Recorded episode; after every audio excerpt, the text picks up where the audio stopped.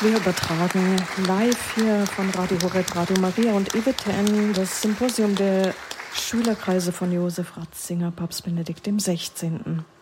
Eminenzen, lieber Kardinal Koch, lieber Kardinal Müller, liebe Mitglieder des der Schülerkreise, muss ich sagen, unseres emeritierten Papstes Benedikts XVI., liebe Schwestern und Brüder im Herrn, meine sehr verehrten Damen und Herren, hier im Saal und an den Bildschirmen. Meinem Vortrag zum Thema der Möglichkeit und Legitimität von Dogmengeschichte, von Entwicklung und Fortschritt kirchlicher Lehre müssen im Herbst des Jahres 2022 zwei Vorbemerkungen vorangestellt werden, die den besonderen Kontext benennen, in den hinein meine Überlegungen gesprochen werden. Erstens, die bisherige Dogmatik behandelte das Thema Dogmengeschichte eher vorsichtig apologetisch. Man denke nur an die Debatte im Vorfeld der Dogmatisierung der Assumptio Mariae 1950. Eine nicht unbeträchtliche Zahl von Universitätstheologen war skeptisch bis offen ablehnend aufgrund von vermeintlich nicht hinreichender historischer Begründung.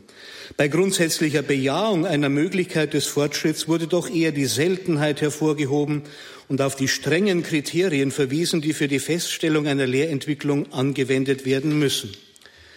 Begegnete das Eintreten für Lehrentwicklung bislang also eher dem Verdacht, sich von den biblischen Grundlagen wegzubewegen, trifft man heute nicht selten auf die umgekehrte Sicht, dass nur die beherzte Weiterentwicklung dem Ursprung wahrhaft treu sei.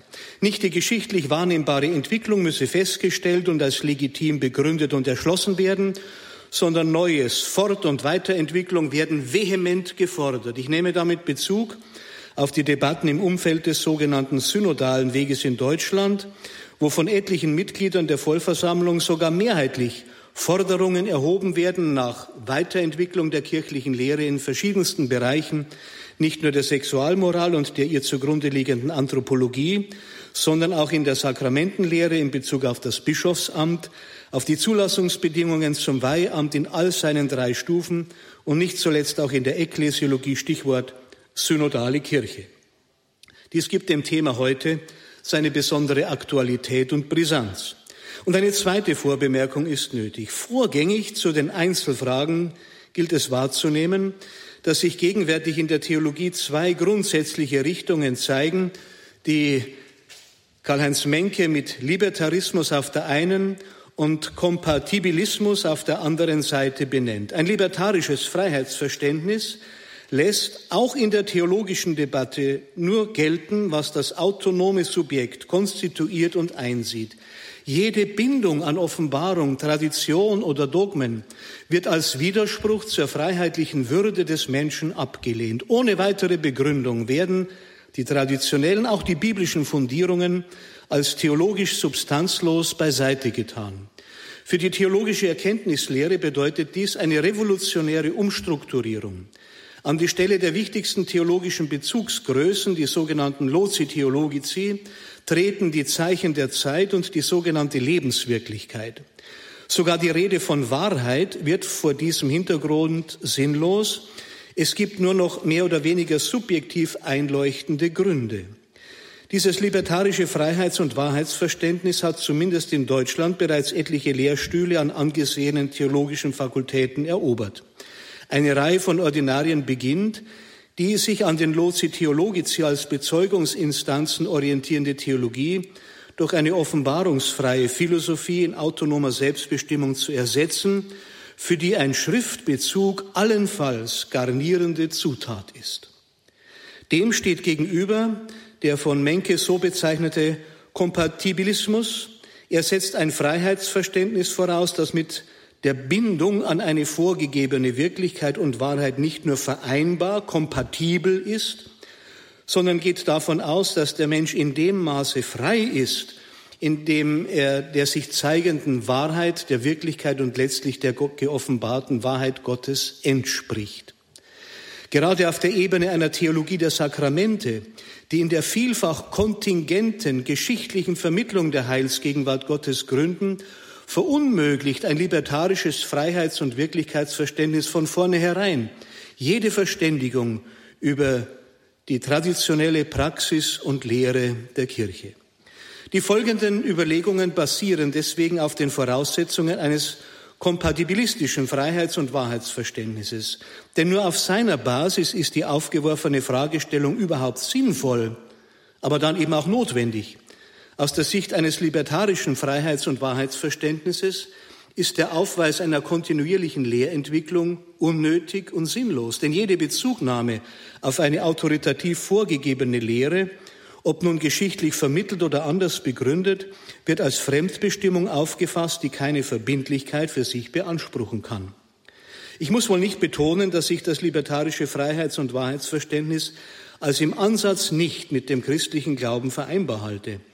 Aber wo diese grundsätzliche Unterscheidung nicht wahrgenommen und ihre Folgen nicht bedacht werden, scheitert jede theologische Debatte schon deshalb, weil nicht klar ist, welche Argumente überhaupt Gültigkeit für sich beanspruchen können.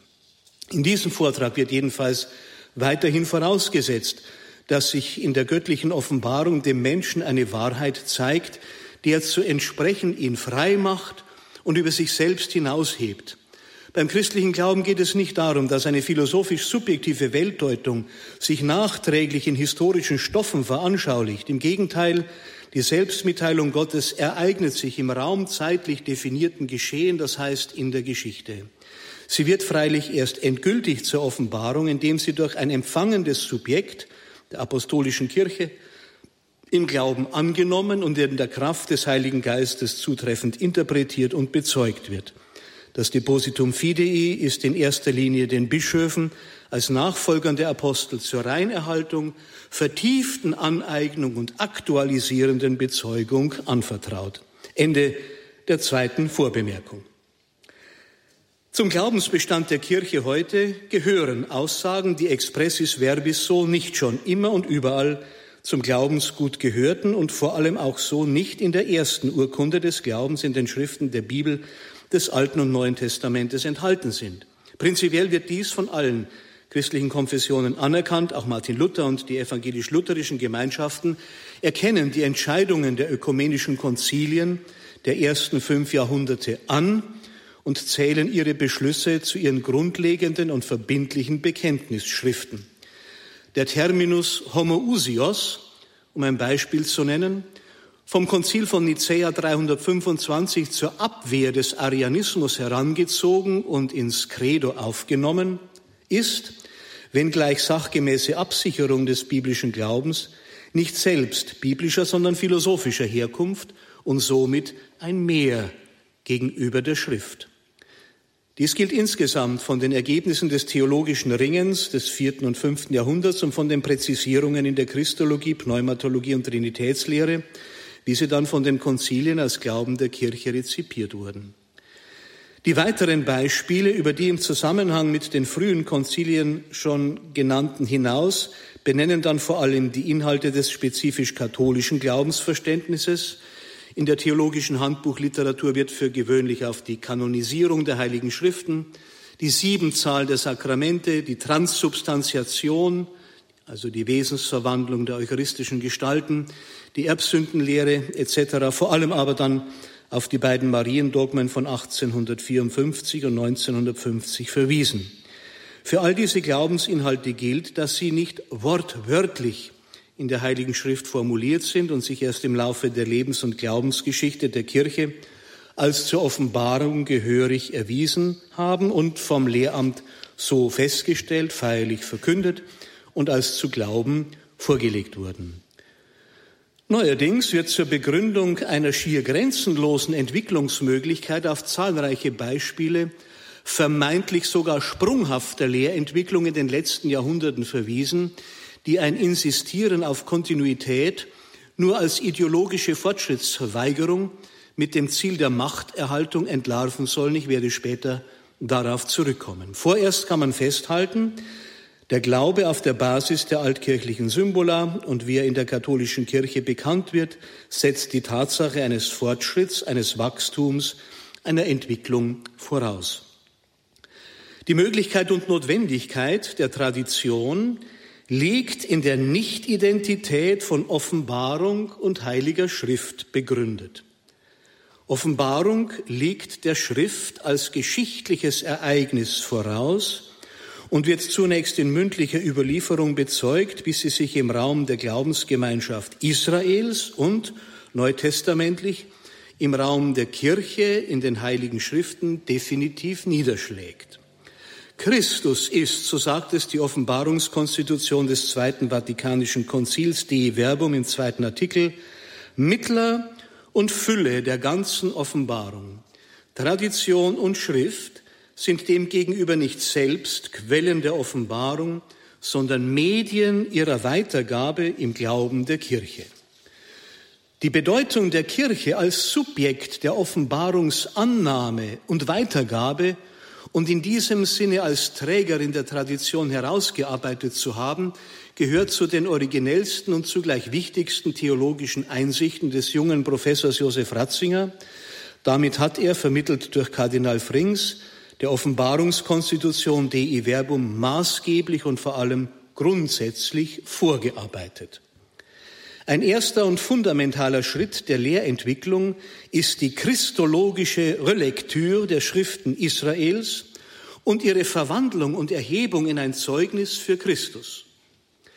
Die Spannungseinheit von Altem und Neuen Testament gründet letztlich in der Einsicht in die Einheit der Heils- und Offenbarungsgeschichte, die im Christusereignis kulminiert. Aufs engste damit verflochten und untrennbar damit verbunden ist die neutestamentliche Bekenntnisbildung. Anders als eine populärwissenschaftlich verbreitete Auffassung besagt, handelt es sich dabei nicht um einen Prozess fortschreitender Hochstilisierung des einfachen Rabbi Jesus zum Gottessohn, sondern die zentralen christologischen Bekenntnisaussagen stehen am Anfang und sie stehen in engstem Zusammenhang auch mit einer vertieften Einsicht in die sakramentale Gegenwart Christi in seiner Kirche. Martin Hengel ist zuzustimmen, wenn er im Blick auf den Philipper-Hymnus, und der Philipperbrief ist um das Jahr 50 als ältester Brief des Apostels Paulus bezeugt. Der Philipper-Hymnus, den Paulus bereits als geprägtes Traditionsstück vorfand, ebenso wie die Credo-Formel von 1 Korinther 15, 3 bis 5. Ich zitiere Martin Hengel, dass sich in jenem Zeitraum von nicht einmal zwei Jahrzehnten, also vom Osterereignis bis zur Abfassung des Philipperbriefes, christologisch mehr ereignet hat als in den ganzen folgenden sieben Jahrhunderten bis zur Vollendung des altkirchlichen Dogmas. Diese Überlieferung umfasst das Bekenntnis und die Vergegenwärtigung des Heilshandelns in der sakramentalen Praxis der Kirche. Romano Guardini, einer der wichtigsten Gewährsmänner Josef Ratzingers, hat in diesem Zusammenhang eine kopernikanische Wende gefordert. Guardini widerspricht einer Basisannahme der neuzeitlichen Religionskritik. Diese beruft sich missbräuchlich auf vermeintlich gesicherte exegetische Forschungsergebnisse und behauptet, die nachösterliche Kirche habe den einfachen religiös begabten Jesus schrittweise überformt und ihn damit zu einem göttlichen Wesen idealisiert. Guardini gibt zu bedenken, dass es gerade umgekehrt ist. Das apostolische Zeugnis kann die ursprüngliche Fülle des Christusereignisses nie voll ausschöpfen. Ich zitiere, der Christus, den der ernsthaft Glaubende meint, ist jener der ursprünglichen Wirklichkeit. Die Verkündigungen der Apostel aber sind Hinführungen zu ihm und bleiben hinter seiner gottmenschlichen Fülle stets zurück. Die Apostel sagen niemals mehr, als der historische Jesus war, sondern immer nur weniger. Daher denn auch jeder, der das Neue Testament richtig liest, hinter jedem seiner Sätze eine Wirklichkeit vorleuchten fühlt, die das Gesagte übersteigt. So Guardini in seinem Beitrag Die menschliche Wirklichkeit des Herrn aus dem Jahr 1958. Und er fährt mit einer bemerkenswerten Forderung gegenüber der exegetischen Wissenschaft fort. Ich zitiere noch einmal, die echte biblische Theologie muss also gegenüber der rationalistischen Einstellung geradezu eine kopernikanische Wendung vollziehen. Ihre wissenschaftliche Intention darf nicht darauf gehen, aus angeblich übersteigernden Darstellungen eine ebenso angebliche einfache erste Realität herauszuholen, sondern aus einer Reihe von Darstellungen, deren jede gültig ist, aber trotz fortschreitender Vertiefung immer versagen muss, das ursprünglich Große deutlich zu machen, so Guardini. Von hier aus wird ganz neu verständlich, was es heißt, wenn Jesus vom verheißenen Parakleten nicht nur sagt, dass er die Jünger an alles erinnern werde, was er ihnen gesagt habe, sondern dass er sie auch in die ganze Wahrheit einführen werde. In der Kraft des Heiligen Geistes werden der Kirche all die Implikationen der Offenbarung in Christus erschlossen werden. Deshalb sind konziliare Entscheidungen oder päpstliche Entscheidungen ex cathedra, die den Dogmenfortschritt markieren, nicht die praktische Anwendung von vorgängigen Dogmenentwicklungstheorien, sondern elementare, vom Heiligen Geist getragene Lebensäußerungen der Kirche, verantwortet von ihrem Lehramt. Katalysatoren dieser Entwicklung waren in der Frühzeit der Kirche fast ausschließlich heretische Bestreitungen oder falsche Interpretationen von Glaubensinhalten. Das schon erwähnte Konzil von Nicäa 325 hatte auf die von hellenistischer Philosophie geprägte Auffassung des Arius zu reagieren, der Logos sei ein Geschöpf und nicht ewig, eine Theorie, die letztlich die Erlösung durch den fleischgewordenen Logos und Gottes Sohn in Frage gestellt hätte. Die beiden letzten Mariendogmen haben demgegenüber keinen klärenden oder abwehrenden, sondern eher einen doxologisch rühmenden Charakter.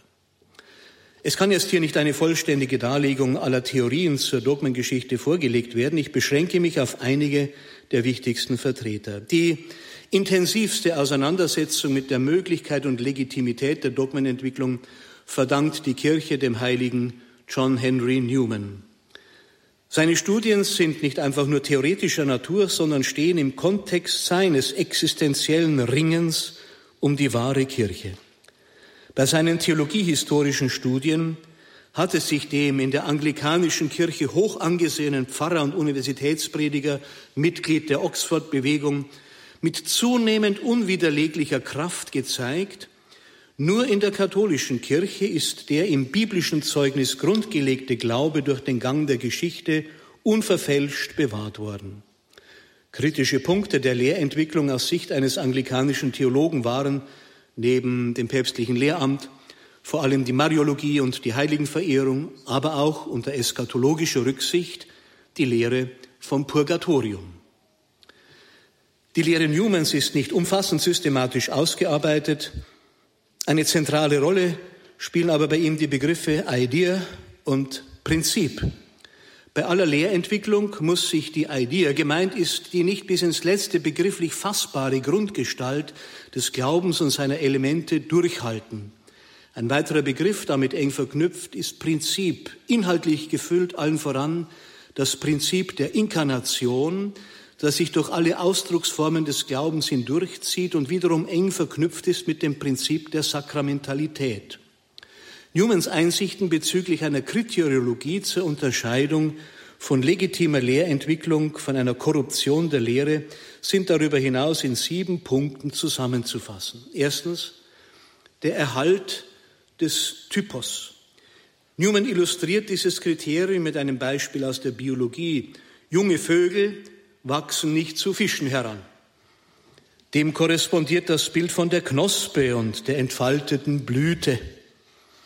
Zweitens das Durchhalten, schon genannt worden, des jeweiligen Prinzips, zum Beispiel das Sakramentale, das Hierarchische oder das Aszetische. Ein drittes Kriterium für eine stimmige Lehrentwicklung ist die assimilierende Kraft. Das heißt, wenn eine Lehre im Prozess der Inkulturation sich neu ausdrückt und doch im Prinzip gleich bleibt. Auch die logische Folgerichtigkeit, viertens, ist ein Kennzeichen, ohne dass deswegen die Dogmenentwicklung mit einem logischen Schlussfolgerungsverfahren verwechselt werden darf. Auch das hat es als Theorie gegeben. Das fünfte Kennzeichen lautet Vorwegnahme ihrer Zukunft und es korrespondiert auch schon mit dem sechsten bewahrende Auswirkung auf die Vergangenheit. Newman sagt, ich zitiere, gehen einer Entwicklung bestimmte Anzeichen voraus, so spricht eine Präsumption für ihre Echtheit. Dagegen ist eine Entwicklung sicherlich korrumpiert, wenn sie dem ihr vorausgehenden Entwicklungsgang der ursprünglichen Lehre geradezu widerspricht und ihn umkehrt. Ende des Zitats. In Anwendung dieses sechsten Kriteriums kann man ganz, ganz aktuell ein Ausschlusskriterium formulieren für eine geforderte Weiterentwicklung, etwa im Blick auf die Ehelehre. Eine Lehrentwicklung im Sinne der Ablösung der Ehe und ihrer Unauflöslichkeit durch die Rede von gelingenden Beziehungen, die im Rückblick das Martyrium eines Johannes des Täufers oder eines Thomas Morus als unnötig oder von der Sache her eigentlich gegenstandslos erscheinen ließe, kann nur als Korruption der Ehelehre betrachtet werden. Das siebte und letzte Kennzeichen lautet fortdauernde Lebenskraft. Newman ist davon überzeugt, dass eine Häresie sich nur kurze Zeit halten kann, während die Fortdauer ein weiterer Prüfstein für eine getreue Entwicklung ist. Neben John Henry Newman steht Maurice Blondel, ein katholischer Philosoph als tiefschürfender Analyst der Dogmenentwicklung. Seine Gedanken sind niedergelegt vor allem in der Schrift Geschichte und Dogma von 1904, einer profunden Auseinandersetzung mit Alfred Loisy. Loisy hatte die katholische Position eigentlich gegen Harnacks Infragestellung verteidigen wollen. Seiner Entgegnung mangelt es allerdings an einem wirklichen Verständnis von Tradition als Überlieferungsmedium göttlicher Offenbarung, weswegen er letztlich nicht zu Unrecht des Modernismus bezichtigt wurde.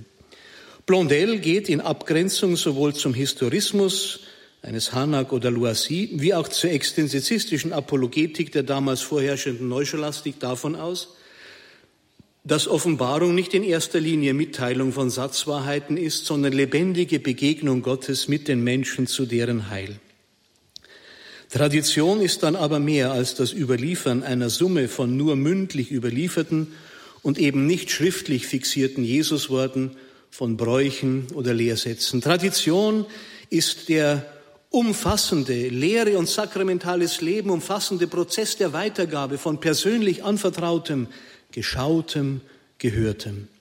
Im Prozess dieser Weitergabe aber kann es, und hier verweist Blondel, wie übrigens auch schon Newman, auf die marianische Typologie in Lukas 2.50 folgende, ein allmähliches Reifen der Einsicht und des Verstehens geben. Maria bewahrte alles in ihrem Herzen und dachte darüber nach. An diesem Reifungsprozess, der nur unter der Führung des Heiligen Geistes denkbar ist, ist beileibe nicht nur das schlussfolgernde Denken beteiligt, denn, so Blondel, die begriffliche Form der christlichen Dogmen hat sich nur im Schoß einer glaubenden Gemeinschaft ausgeprägt und sie kann umgekehrt nur durch lebendigen Glauben belebt und weiterentwickelt werden, und um das Dogma voll und ganz zu begreifen, muss man virtuell die Fülle der Tradition der Kirche in sich tragen. Ende des Zitats. Dabei geht es nicht um das Ausdrücklichwerden von Irrationalem oder Unbewussten, sondern des Unterbewussten und noch Unreflektierten sowie des vorläufig noch nicht auf das ausdrückliche Denken reduzierbare. Vor diesem Hintergrund hat Josef Ratzinger noch einen wichtigen Baustein zum Verständnis unseres Sachverhaltes beigetragen, und zwar im Blick auf die Terminologie. Auch wenn sich der Begriff Dogmenentwicklung weitgehend eingebürgert hat, bevorzugt er mit anderen den Begriff Geschichte statt Entwicklung oder gar Evolution. Das dahinterliegende Anliegen ist, jede quasi apersonale oder biologistische oder deterministische Sichtweise auszuschließen. Dogmengeschichte ist ein Geschehen, zwischen dem sich offenbarenden dreifaltigen Gott und der die Offenbarung annehmenden und im Heiligen Geist immer tiefer verstehenden Kirche. Die von Newman, Blondel und anderen Denkern erarbeiteten Kategorien aufgreifend, spricht nun auch das letzte Konzil in der Offenbarungskonstitution Dei Verbum davon, dass die Kirche unter dem Beistand des Heiligen Geistes einen Fortschritt kennt im Verständnis des überlieferten Glaubens. Zu diesem Wachstum tragen gemäß der Lehre des Konzils verschiedene Faktoren bei. Ich zitiere die Verbum Artikel 8. Es wächst das Verständnis der überlieferten Dinge und Worte durch das Nachsinnen und Studium der Gläubigen, die sie in ihrem Herzen erwägen, durch innere Einsicht, die aus geistlicher Erfahrung stammt, durch die Verkündigung derer, die mit der Nachfolge im Bischofsamt das sichere Charisma der Wahrheit empfangen haben. Das Konzil benennt also vier Quellströme gewissermaßen, aus denen sich ein echter Fortschritt nähren muss. Nachsinnen, also geistliche Betrachtung des gesamten Schriftzeugnisses. Zweitens dann das Studium. Ja, auch die Theologie hat ihren Beitrag zu leisten, eingebettet in das kirchliche Leben. Dann innere Einsicht, die aus geistlicher Erfahrung stammt, das, was man auch Mystik nennt und insbesondere von den Heiligen eingebracht wird. All das ist fruchtbarer Nährboden für wahre Lehrentwicklung. Und schließlich nennt das Konzil ausdrücklich die Verkündigung der Bischöfe, die die ganze Bandbreite der Heiligen Schrift ausschöpfen sollte und das Zeugnis der Kirchenväter, das ausdrücklich hervorgehoben wird in seiner lebensermöglichenden Kraft. Woran das Konzil offensichtlich nicht denkt, sind von Theologieprofessorinnen und Professoren sowie vom Verbandsfunktionären verfasste Forderungskataloge, auf der Basis einer Nichtrezeption oder gar Ablehnung der kirchlichen Lehre. Gemäß die Verbum 10 ist es dem Lehramt der Bischöfe anvertraut, eine Lehrentwicklung festzustellen, zu prüfen und gegebenenfalls für verbindlich zu erklären. Ich zitiere noch einmal die Verbum 10. Die Aufgabe aber, das geschriebene oder überlieferte Wort Gottes verbindlich zu erklären, ist nur dem lebendigen Lehramt der Kirche anvertraut, dessen Vollmacht im Namen Jesu Christi ausgeübt wird. Soweit die Verbum 10. Gegenwärtig nun erleben wir freilich, wie ich eingangs schon erwähnt habe, eine ganz neue Situation musste im Blick auf das protestantische Prinzip sola scriptura und die Verdächtigung jeglicher Tradition als Menschenwerk die Legitimität von Lehrentwicklung überhaupt begründet werden und zeigte sich das Lehramt im Blick auf konkrete Fälle eher zurückhaltend defensiv, haben wir es gegenwärtig umgekehrt mit einer Flut von Forderungen nach Weiterentwicklung der Lehre zu tun. Die Forderungen, die genannten, beziehen sich gewiss auf verschiedene Ebenen, aber einige betreffen doch auch das Depositum Fidei. Immer häufiger bekommt man gerade auch im Zusammenhang des synodalen Weges in entsprechenden Debatten entgegengehalten, warum kann die Kirche diese oder jene längst angeblich veraltete oder von der Wissenschaft widerlegte Lehre nicht ändern? Sie hat doch allein in den letzten 200 Jahren so oft Lehren verändert, dass das Insistieren auf Kontinuität, die Berufung auf diachrone Einheit nur als Strategie des Machterhalts, als ideologiediktierte Immunisierung betrachtet werden muss. Von systematisch-theologischer Seite werden diese kritischen Anfragen besonders von dem in Münster lehrenden Dogmatiker Michael Seewald unterstützt. Aber auch die Dissertation des Kirchengeschichtlers Matthias Daufratshofer, die von Hubert Wolf in Münster betreut wurde, schlägt in diese Kerbe. Im Folgenden sollen einige Beispiele ihrer Argumentation betrachtet und kritisch hinterfragt werden. Es ist vor allem die lehramtlich immer wieder in Stellung gebrachte Kontinuitätsnotwendigkeit, die von Michael Seewald im Blick auf die vergangenen zwei Jahrhunderte erheblich in Zweifel gezogen wird. Er behauptet, im Widerspruch zu aller Kontinuitätskosmetik ließen sich unzählige, ja, unzählige Neuausrichtungen des Lehramtes beobachten, die von diesem allerdings gerne getarnt werden, um den Anschein einer ohne Brüche auskommenden objektiven Lehrtradition aufrechtzuerhalten. Und Seewald unterscheidet drei Modi solcher vertuschter bzw. verleugneter dogmatischer Entwicklung. Anhand von Beispielen werden sie erläutert und mit Arbeitsbegriffen versehen.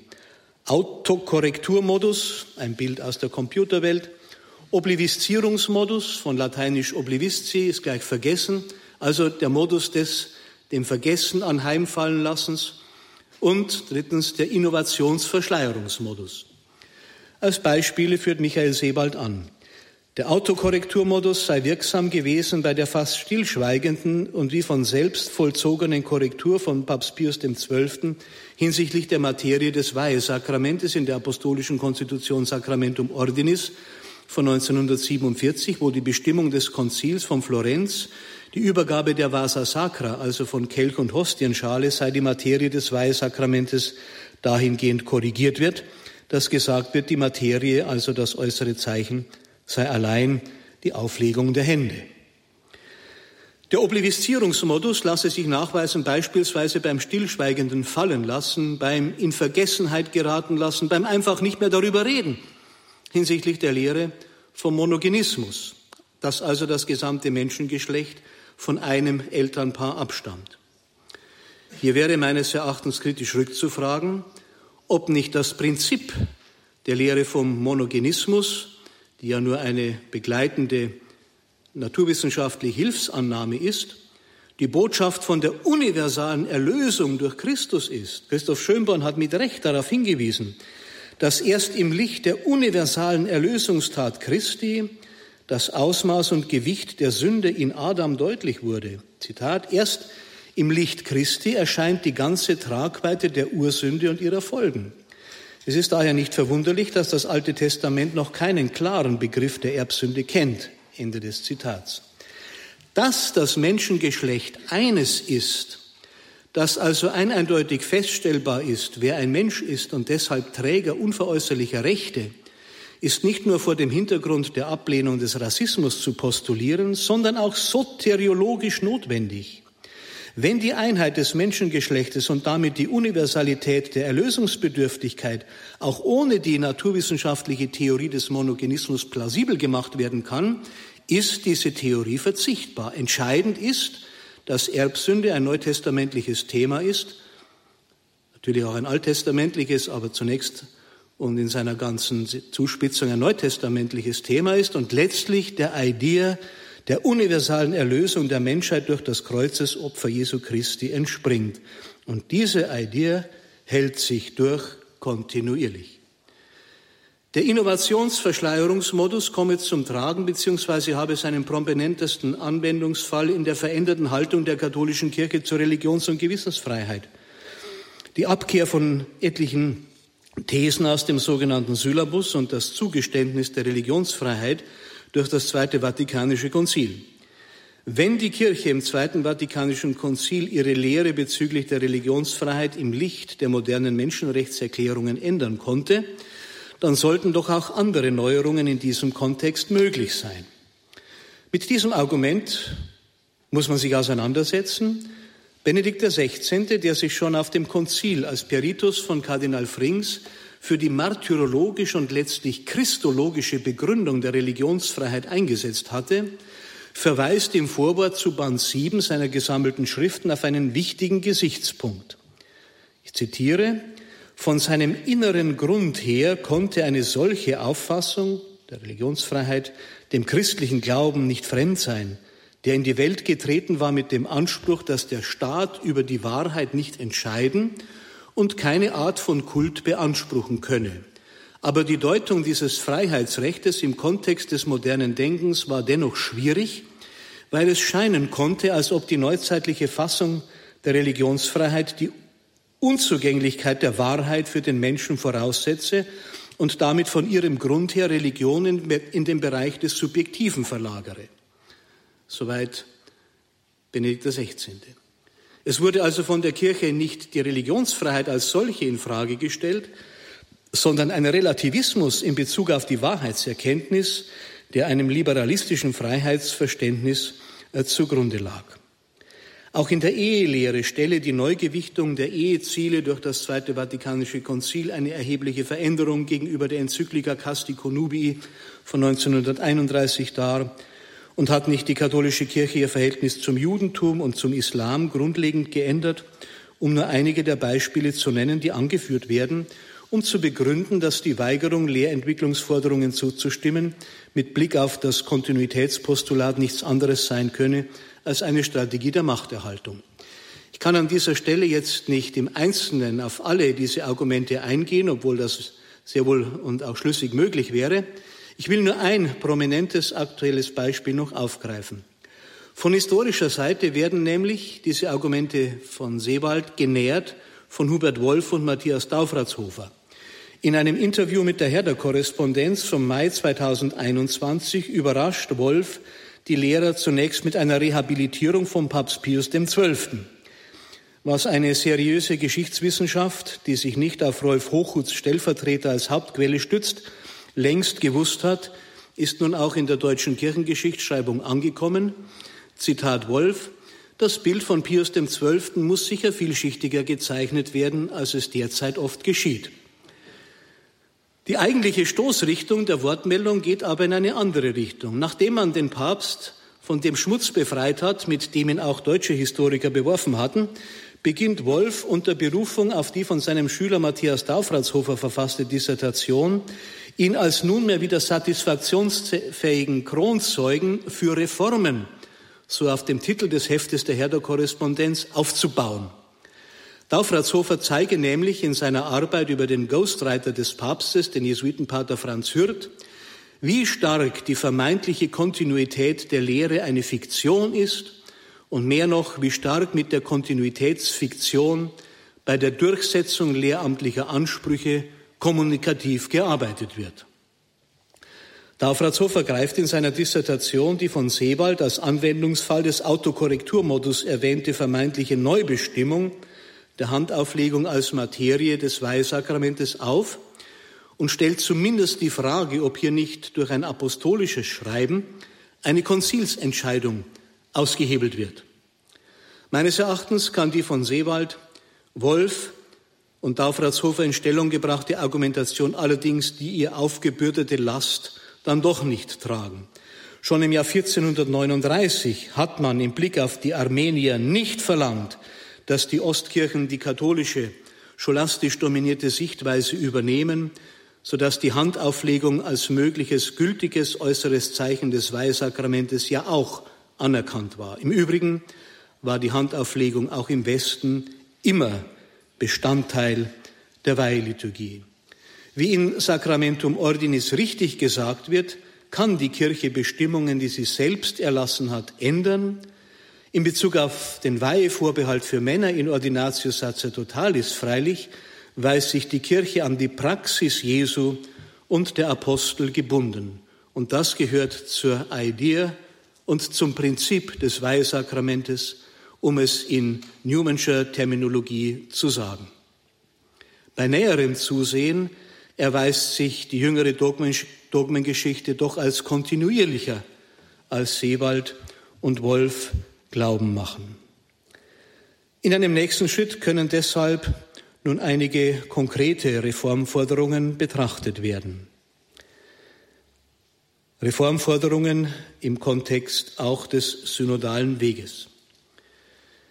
Bei der Lehre vom Bischofs- und Priesteramt greift bekanntlich das Zweite Vatikanische Konzil das Motiv der drei Munera, der drei Ämter Christi auf. Damit gelingt es dem Konzil, die Einheit von in der Weihe verliehener Sacra Potestas in der Christusrepräsentation und der dreifachen kirchlichen Sendung in den Diensten der Leitung, der Heiligung und der Lehre zu begründen. Was die Forderung nach Begrenzung der bischöflichen Vollmacht durch eine Trennung von Sacra Potestas und Jurisdiktionsgewalt betrifft, so hat tatsächlich erst jüngst das Zweite Vatikanische Konzil die Lehre vom Bischofsamt in Übereinstimmung mit der großen Überlieferung der Kirche, insbesondere auch der Ostkirche, erneuert und christologisch gegründet. Es war gerade das Ziel des Zweiten Vatikanischen Konzils, die Einheit und gegenseitige Durchdringung der drei Munera, Verkündigung, Heiligung und Leitung und ihre Gründung in der Sacra Potestas zu vertiefen.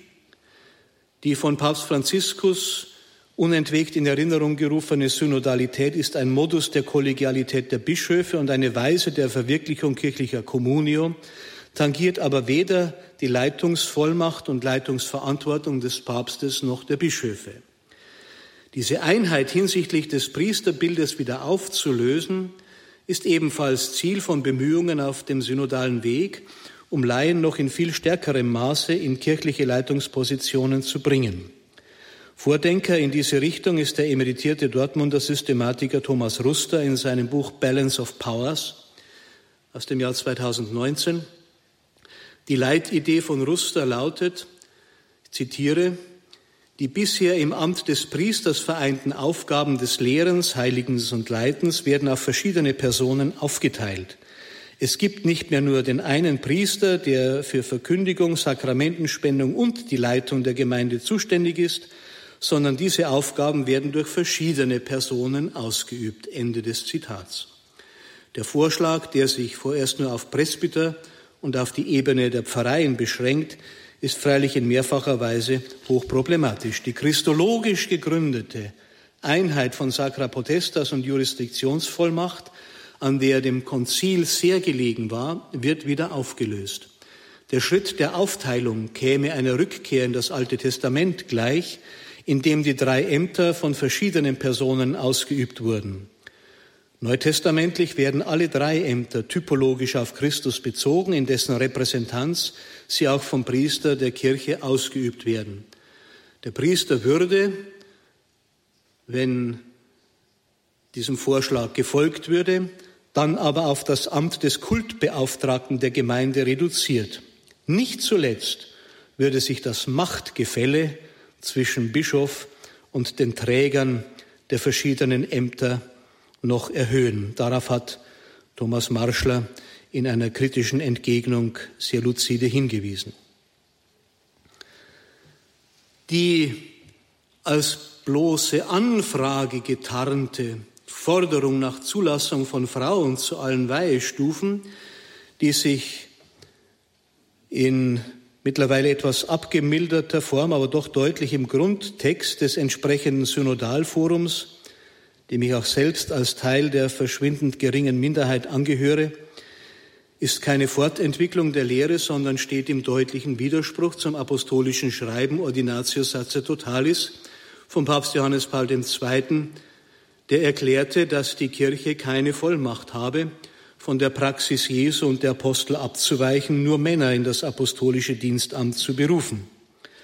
An dieser Lehre sei endgültig definitive festzuhalten. Papst Franziskus hat in etlichen eindeutigen Aussagen von freilich unterschiedlichem Gewicht diese Lehre bekräftigt. Eine Abkehr davon stellte einen Bruch mit einer 2000-jährigen Überlieferung dar und würde auch die Gemeinsamkeit mit der Ostkirche aufkündigen. Das Insistieren auf der genannten Forderung birgt die ernste Gefahr einer Kirchenspaltung. In den Texten des Synodalforums 4 des Synodalen Weges, das sich mit Fragen der Anthropologie und der Sexualmoral befasst, wird gefordert, die Sexuallehre der Kirche weiterzuentwickeln bzw. an einer Verhäutigung der Sexualmoral zu arbeiten, zu der eine Neubewertung von Sexualität und damit verbunden am Ende auch eine Segnung homosexueller Partnerschaften gehöre. Dazu hat sich der Trierer Moraltheologe Johannes Brandl, selbst Mitglied dieses Forums, kritisch zu Wort gemeldet.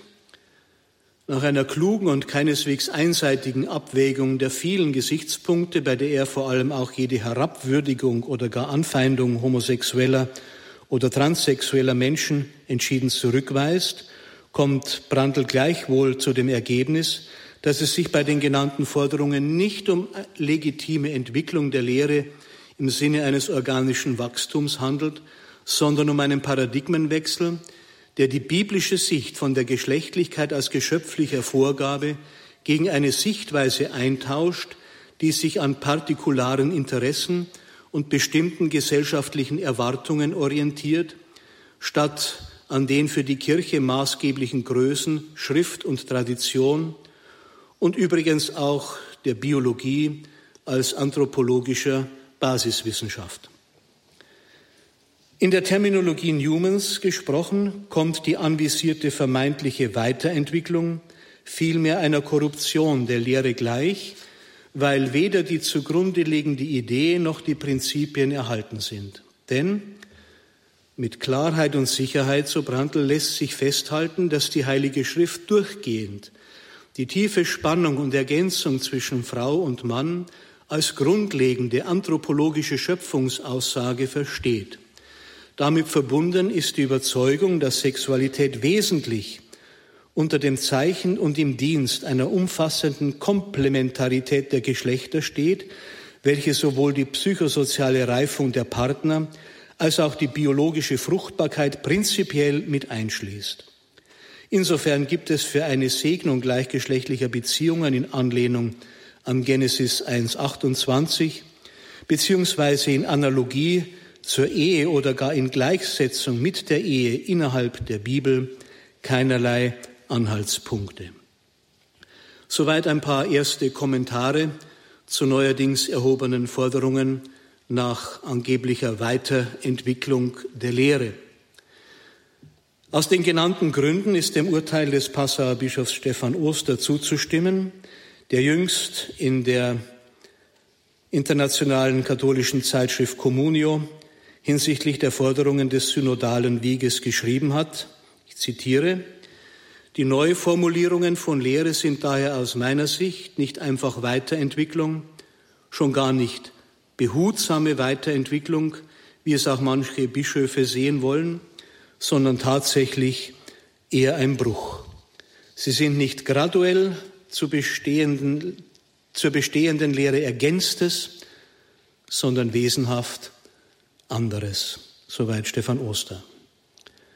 Ja, es gab immer Lehrentwicklung. Es gab Zeiten, da hielten nur wenige an der wahren Lehre fest, Athanasius im vierten Jahrhundert etwa, aber nicht die Mehrheit, sondern das Lehramt unter Berücksichtigung der Identität des Typos und der Prinzipien der Lehre haben darüber zu entscheiden. Und es wird auch weiter Lehrentwicklung geben.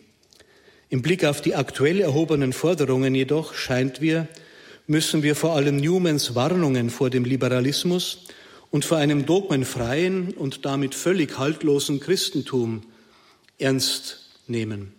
Zitat Liberalismus ist der Missbrauch, jene geoffenbarten Lehren, die ihrer Natur nach über dem menschlichen Urteil stehen und von ihm unabhängig sind, diesem zu unterwerfen und den Anspruch zu erheben, die Wahrheit und Gültigkeit der Lehrsätze, die sich für ihre Einnahme, die sich für ihre Annahme einfach auf die äußere Autorität des göttlichen Wortes stützen, aus inneren Gründen zu bestimmen. Ende des Zitats. Darüber hinaus gebe ich zu bedenken, die spirituellen Voraussetzungen, also der Nährboden für eine legitime Weiterentwicklung der Lehre, scheint mir zumindest in unseren Breitengraden und in unserer geschichtlichen Stunde nicht hinreichend gegeben zu sein. Und vergessen wir nicht, es gab in der zurückliegenden Phase bereits einen beachtlichen Schritt im Blick auf die Weiterentwicklung der anthropologischen Voraussetzungen und Konsequenzen der Geschöpflichkeit von Mann und Frau und der Rede von Sexualität. Und das ist die Theologie des Leibes vom heiligen Papst Johannes Paul II. Dies war ein beträchtlicher Schritt nach vorne, auch in der Lehre. Und ihr sollten wir erst einmal nachspüren. Sie sollte zuerst einmal eingeholt und verlebendigt werden, in die Verkündigung hineingenommen werden, bevor über weitere Fortentwicklungen gesprochen wird. Ich fasse meine Überlegungen auch im Blick auf die aktuellen Fragestellungen in folgenden fünf Punkten zusammen. Es gibt nach katholischer Lehre einen Fortschritt im Verstehen der Offenbarung und es wird weiter einen Fortschritt geben. Kontinuität und Identität, zweitens, der Idee und der Prinzipien müssen dabei gewahrt sein, damit die Lehre nicht korrumpiert wird. Die Identität darf freilich nicht organisch oder physiologisch, sondern muss geschichtlich personal gedacht werden. Drittens, ein möglicher Fortschritt muss in den Kontext des gesamten Glaubensverständnisses eingebettet sein. Hier sei noch einmal an Maurice Blondel erinnert. Um das Dogma zu verstehen und weiterzuentwickeln, muss man virtuell die Fülle der Tradition in sich tragen.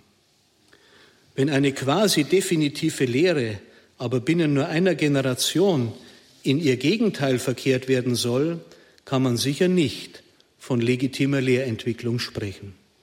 Viertens, nur eine vitale Kirche mit missionarischer Kraft und den Früchten von Wachstum im Glauben und in den sozial-karitativen Werken ist der Nährboden für legitime Glaubensentwicklung. Dies ist eine ernste Anfrage an die kirchlichen Forderungen aus Deutschland, dass ausgerechnet eine schrumpfende Kirche ohne missionarische Kraft Ausgangspunkt für eine weltweite Erneuerung und Weiterentwicklung der Lehre sein soll, mutet doch eher merkwürdig an.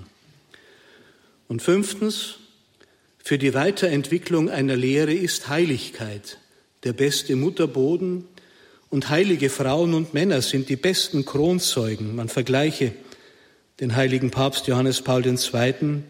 und die Theologie des Leibes. Die Erinnerung an die allgemeine Berufung zur Heiligkeit im fünften Kapitel der Kirchenkonstitution Lumen Gentium ist deren Herzstück und sie ist, nämlich die Berufung zur Heiligkeit, in vornehmster Weise der Ort, an dem Bischöfe, Priester, Ordensleute und die vielen getauften und gefirmten Weltchristen Volk Gottes unterwegs sind und als solches geeint sind und die Fackel des Glaubens in die Zukunft tragen können und tragen werden. Vielen Dank. Das war Bischof Dr. Rudolf Voderholzer aus Regensburg, der den Hauptvortrag hier gehalten hat beim Ratzinger Symposium, beim Symposium der Schülerkreise von Josef Ratzinger, Papst Benedikt XVI. Wir übertragen live von Radio Horeb, Radio Maria und EWTN aus Rom.